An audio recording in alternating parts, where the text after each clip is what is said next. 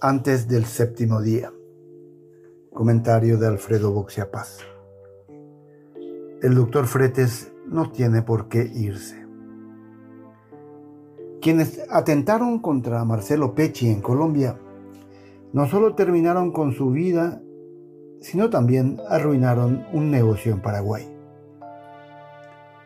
Como se sospechaba que el autor moral podría ser alguno de los mafiosos que el fiscal había enviado a la cárcel, algunas celdas fueron allanadas, entre ellas la del libanés Qasem Hijazi. Hay quienes presumen, sin pruebas objetivas, que si Pechi no hubiera muerto, Hijazi seguiría en el Paraguay. El allanamiento, realizado el 12 de mayo, habría llevado al hallazgo casual del contrato Hijazi Fretes de 368 mil dólares. Suponen, con toda mala intención, que el firmante Amílcar aprovechaba su privilegiada cercanía con su padre, el presidente de la Corte Suprema de Justicia, para realizar un rentable tráfico de influencias. Sostienen que si el acuerdo continuaba secreto, la Sala Constitucional de la Corte, presidida por el doctor Antonio Fretes, no hubiese ratificado su extradición. Es decir, el negocio pactado hubiera seguido adelante. Todo se pudrió entonces con el allanamiento. Pero ¿por qué el contrato apareció solo ahora? Hay quienes conjeturan, sin aportar evidencias, que el fiscal Lorenzo Lescano, que encabezó los allanamientos, el ministro del Interior de Horacio Cartes, supo desde el primer momento que el documento encontrado dejaba en sus manos al más poderoso hombre de la justicia paraguaya. Y se lo hicieron saber a él y a nadie más. Por eso agregan, con perversa imaginación, surgió aquella inentendible desautorización a todo tipo de gestiones hechas en su nombre, incluyendo a sus hijos. A ver, dicen, ¿quién hace este tipo de aclaraciones públicas? ¿Por qué no habla directamente con sus hijos?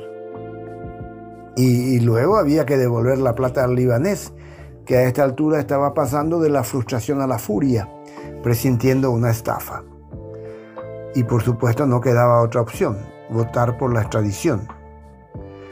Todo lo escrito hasta aquí permanece en el terreno de la elucubración, pero hay, sin embargo, hechos que son irrebatibles. Mientras el fiscal Marcelo Pecci trataba de extraditar al líder de una organización internacional que lavaba dinero del narcotráfico, el hijo del presidente de la Corte Suprema de Justicia negociaba lo contrario.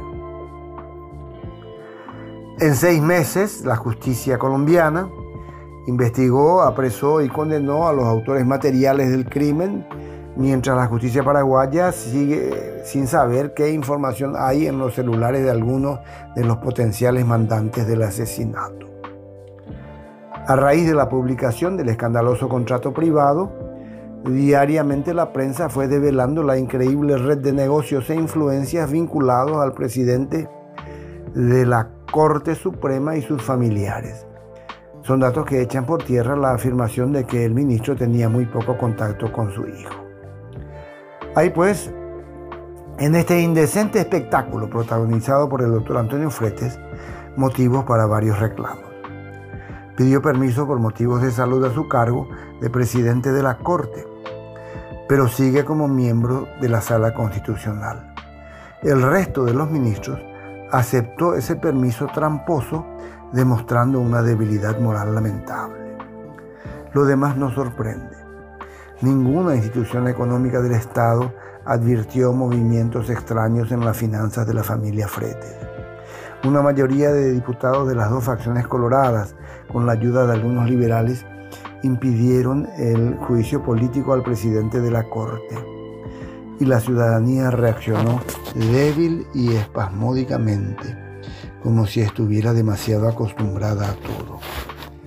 Es Paraguay, un país sin suficiente fuerza institucional ni ciudadana para depurarse por sí mismo. Siendo así, No veo por qué el doctor Fretes debería irse por su propia voluntad.